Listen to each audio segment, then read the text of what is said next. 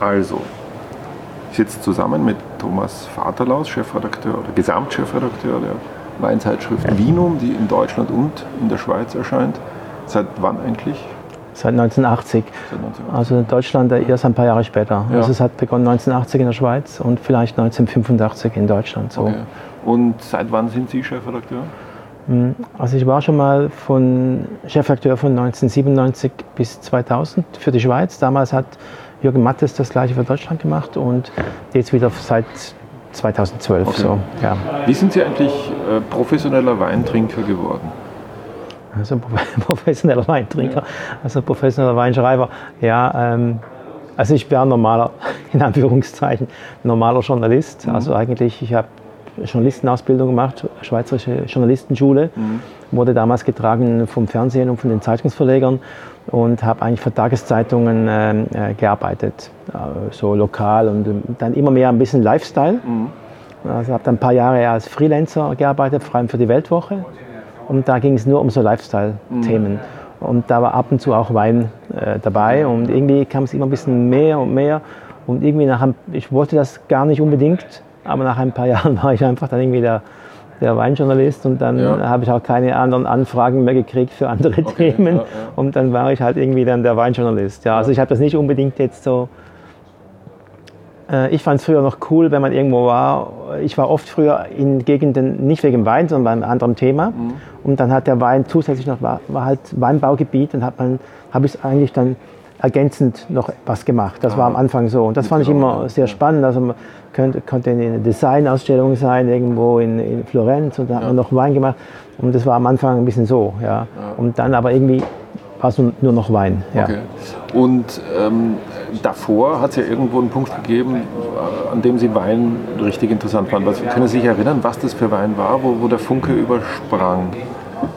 Ja, also der, der Funke, meine Eltern, äh, die hatten eine Gärtnerei da am Bodensee und die haben schon Wein getrunken. Also da gab es Riesling Silvaner während der Woche und am Sonntag gab es immer irgendwie in Burgunder, aber äh, äh, Bordeaux, aber, aber nicht jetzt irgendwie, also es war irgendwie damals Handelsmarke irgend so, ja, oder mal ein, irgendwie ein Cru Bourgeois oder so. Aber äh, ich habe gemerkt zu Hause, dass sie am Sonntag haben sie nicht das gleiche getrunken wie unter der Woche und das hat mir immer so vom Sonntag, das hat mir, das hat irgendeine das habe ich mir gemerkt, ja, mhm. dass die halt am Sonntagabend irgendwie, wir haben nie zu Mittag gegessen, aber immer am Abend.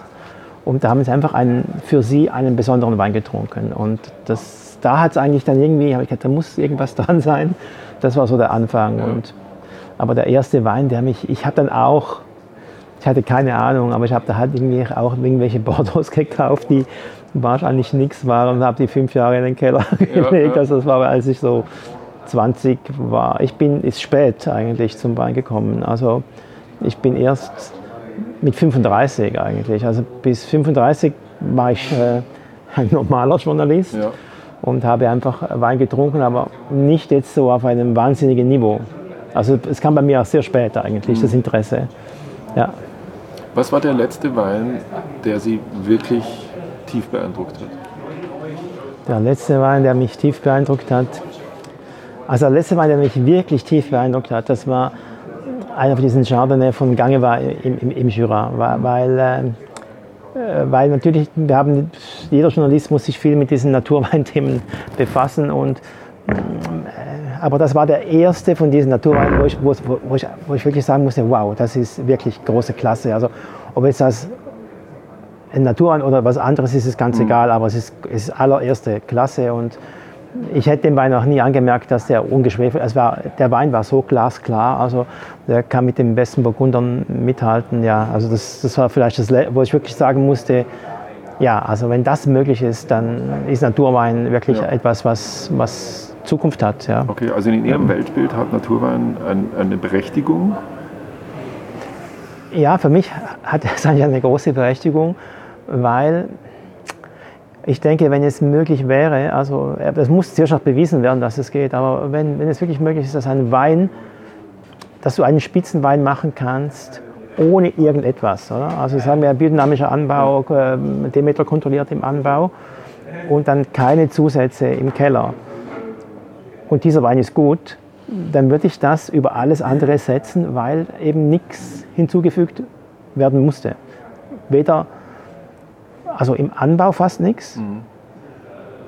und im Ausbau auch nicht. Vielleicht müsste man das dann mit Piwi-Sorten machen oder so, dass wirklich, dass du die Gewissheit hast im Anbau, dass da einfach mit neuen, mehrfach resistenten Sorten und nichts im Keller, Ja. glaube ich, wäre es möglich, einen sehr guten Wein zu machen, auch eine gewisse Lagerfähigkeit, wo einfach weder im Rebberg noch im Keller irgendetwas gemacht wurde. Und so ein Wein, also ich kenne mich jetzt nicht aus beim, ich fand immer das Reinheitsgebot beim Bier, fand ich Ja. das super, also das Wort, das Wort Reinheitsgebot, das, fand ist ich. Wahnsinn, oder? Obwohl ich dann gehört habe, dass die Biere auch nicht Genau, so nach dem ja. Reinheitsgebot gemacht werden, aber ich finde, wenn das beim Wein möglich wäre, dann würde ich das über, über das stellen, über alles andere. Ja. Wie gehen Sie vor, wenn Sie verkosten? Ja, wie gehen wir vor? Also verkosten tue ich meistens bei Vinum, ja, muss ich sagen. Also ich habe jetzt keinen eigenen Blog oder eine eigene Plattform, wo ich nach meinen eigenen Regeln, ähm, Aber wie kosten Sie Wein? Wie koste ich Wein? Also ich meine jetzt wirklich also Ja. Wein im Glas. Genau. Ja gut, also ich versuche, ich versuche möglichst unvoreingenommen vorzugehen, aber das gelingt natürlich nicht immer. Man hat immer nur das, was man in der Erinnerung hat, um wirklich Sachen auch zu vergleichen. Man kann natürlich die, die Erinnerung nicht, die Erinnerung ist das Einzige, was man hat, ja, um, um irgendwas einzuordnen.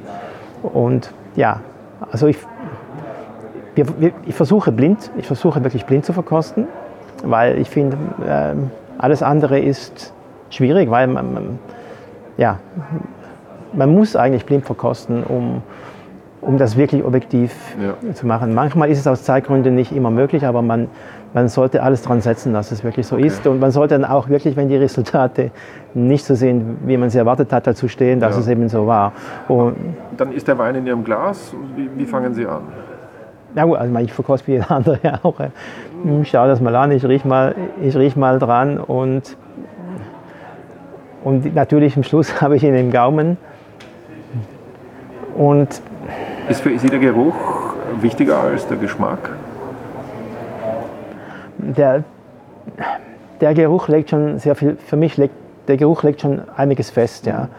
Ma- Man muss sagen, manchmal, dass wirklich, es kann Weine geben, die man aufgrund vom Geruch, also bei mir, die ich aufgrund vom Geruch vielleicht jetzt schon ein bisschen nicht so hoch einstufe.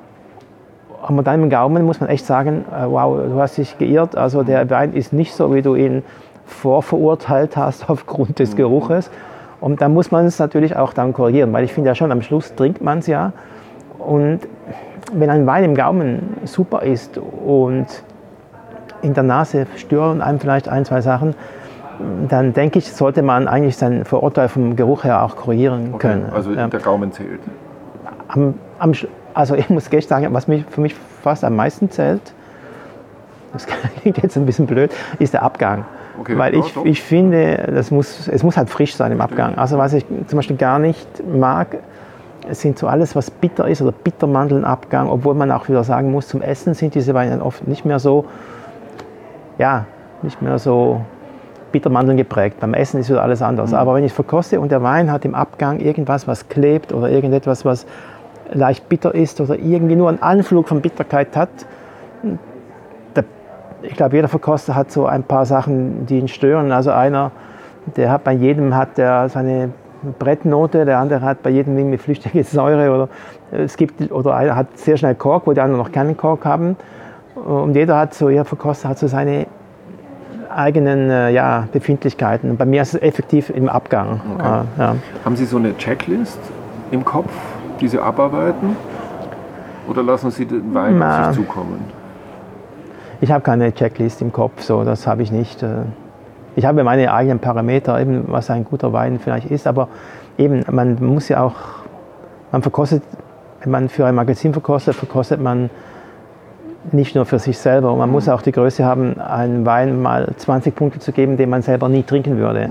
Und darum finde ich, man muss sehr aufpassen mit solchen Sachen. Ja. Also ein Wein kann super gut sein. Also, ich habe kürzlich sowas erlebt. Da war eine Penfold Jahrespräsentation und ich meine, die Weine waren alle, die waren alle sehr gut. Ich würde die aber nicht trinken, persönlich. Habe sie aber hoch bewertet. Ja. Und dann kommen dann die Leute, die sagen, ja, aber du, du hast diese Weine hoch bewertet, aber das stimmt da gar nicht. Also du, oder bist du jetzt, wie ist es, wie, Ja, wieso konntest ja. du diese Weine hoch bewerten? Und dann habe ich, musste, musste sagen, okay, ich finde diese Weine sind sehr gut, aber ich würde sie selber nicht Ja. trinken. Aber äh, man muss ja aufpassen mit seiner eigenen Checklist, dass man nicht nur für sich selber verkostet. Was sind die Parameter, die, die Sie haben, um einen Wein gut zu finden? Also ich selber muss sagen, also ich selber trinke fast nur, ich, ich trinke eigentlich nur Burgunderweine. Also ich trinke nur äh, weiße Burgunder, rote Burgunder, Riesling und Champagner und sonst trinke ich eigentlich gar nichts. Also schon auch Pinot aus der Schweiz, nicht nur Pinot aus Ja, dem. Burgund. Aber sonst, ich trinke wirklich keine Bordeaux, äh, keine spanischen, persönlich jetzt, keine spanischen Weine, keine italienischen Weine, sondern nur diese Weine. Und das heißt, ich, das ist halt schon die Frische, äh, die Bekömmlichkeit, dass man wirklich auch äh, äh, Lust hat, mehr zu trinken. Also und ja, ähm, dass es anregend ist, das ist für mich eigentlich das Zentrum. Aber wie gesagt, ich versuche eigentlich beim Verkosten auch wenn jemand ein Primitivo oder ein Amarone kann auch ein guter Wein sein natürlich, klar. Also man, man muss das auch, man darf wirklich seine eigenen Dinger nicht so in den Vordergrund stellen. Sie, äh, Sie sagen, ähm, es gibt eine Diskrepanz zwischen Verkosterweinen und Konsumentenweinen. Ja. Also Gewürztraminer schlägt Weißburgunder, das fand ich sehr interessant. Ja, das, Ähm, äh, wa- was ist die Lehre daraus? Was machen Sie in der Redaktion, um, äh, um diese Blasenbildung, die ja auch in vielen anderen Feldern des Journalismus ähm, kritisiert wird, unter anderem auch in der politischen Berichterstattung, ähm, was tun Sie, um das zu vermeiden, um beim Leser zu bleiben? Also, es, das, ich muss sagen, es beginnt eigentlich schon bei der Heftplanung. Also im Prinzip, also ich mache die Heftplanung für das ganze Vinum. Und ich versuche mich effektiv bei der Heftplanung an die, an die, an die, Trink, äh, an die, Trink, an die Trinkpräferenzen äh, des Publikums zu halten. Also ich schaue mir an, was wird in Deutschland konsumiert, was in der Schweiz, vor allem in die Schweiz. Also ich gehe ein bisschen mehr von der Schweiz als Ja, ja. von Deutschland bei. Wir sind natürlich immer noch in, in der Schweiz beheimatet. Und, und wenn du siehst, okay, in der Schweiz werden 40 Prozent der Weine sind Schweizer Weine, dann ist das für das Schweizer Heft schon mal klar. Das also muss in jeder Ausgabe muss, ein, muss Schweiz drin sein. Und dann siehst du, Italien ist sehr, sehr wichtig. Italien hat bei, in der Schweiz Frankreich überholt, was die Menge anbelangt, nicht den Wert. Und dann Frankreich, Spanien und so weiter. Also dann versuche ich den Heftmix so zu machen, dass das wirklich auch die Trinkgewohnheiten abbildet. Und dann sieht man schon bei den Journalisten, wir arbeiten ja mit sehr vielen freien Journalisten zusammen, da, du kommst, der Journalist hat natürlich alles schon irgendwie mal zehnmal gesehen und da, da kriegst du immer noch exotische Vorschläge. Also wenn schon ein Wein aus Armenien war, dann kommt ein Wein aus einer Teilrepublik von Armenien und dann kommt noch irgendwie eine vergessene Region aus Russland, die auch noch Wein macht und jeder sucht immer noch was Neues. Oder? Und, dann, und dann hast du am Schluss bei, wir machen so eine Themeneingabe, also alle unsere Mitarbeiter können Themen eingeben für die Jahresplanung. Und wenn ich das lese, das ist einfach, das ist super irre, oder? Also, was da alles gibt. Und, äh, aber du kannst natürlich nicht so arbeiten. Ja? Du musst ja eigentlich den Markt schon auch berücksichtigen. Also du musst über das schreiben, was die Leute trinken. Und in der Schweiz, man muss es ganz ehrlich sagen, also wenn ich sehe, wie Amarone oder wie Primitivo getrunken wird, in was für Mengen, auch Weine, die ich persönlich nie trinke, ich würde, ich würde nie ein Amarone, sorry, auch wenn es Kinder, es gibt schon super Sachen, aber, aber ich würde nie ein Amarone trinken und ich würde nie ein Primitivo trinken. Aber in der Schweiz ist das wichtig und da muss man das eben auch, Ja. das muss in den Themenplan rein, oder? Man muss darüber berichten, man muss das verkosten und man muss es objektiv anschauen und äh, wenn man es objektiv anschaut, muss man auch sagen, dass diese Weine sind, das sind gute Weine, ja? also keine Frage. ja. Das sind einfach nicht die Weine, die man selber trinken würde. Und das, also da lege ich eigentlich Wert, viel Wert, also ich versuche das so gut wie möglich zu machen. Und äh, eben diese Naturwein ist auch sowas. Naturweine kriegst du jedes Mal, also du könntest in jeder Ausgabe einen Naturwein. Die Journalisten, und ich, ich bin selber auch so, also Ja. für mich interessiert das auch, aber man muss auch mal sagen, okay, wenn Naturweine 0,5 Prozent vom Markt sind, dann kann man nicht in jeder Ausgabe über das schreiben. Das ist, geht einfach nicht. Ja.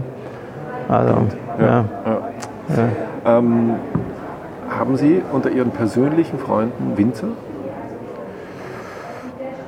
Also persönliche, was ist, was ist ein persönlicher Freund?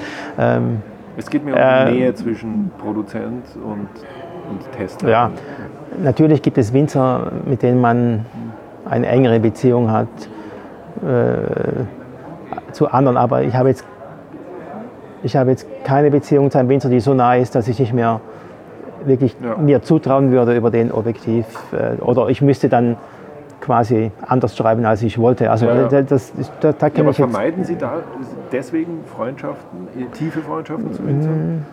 schon. Ja. Ich, Ja, also ich versuche okay. ich versuche mich ein bisschen da äh, rauszuhalten. Ich, ich sehe ich sehe natürlich auch, äh, man, das, man spürt ja dann auch, wer mit Ja. wem und, und ich glaube einfach, es, es wird dann wirklich schwierig. Also es wird dann schwierig.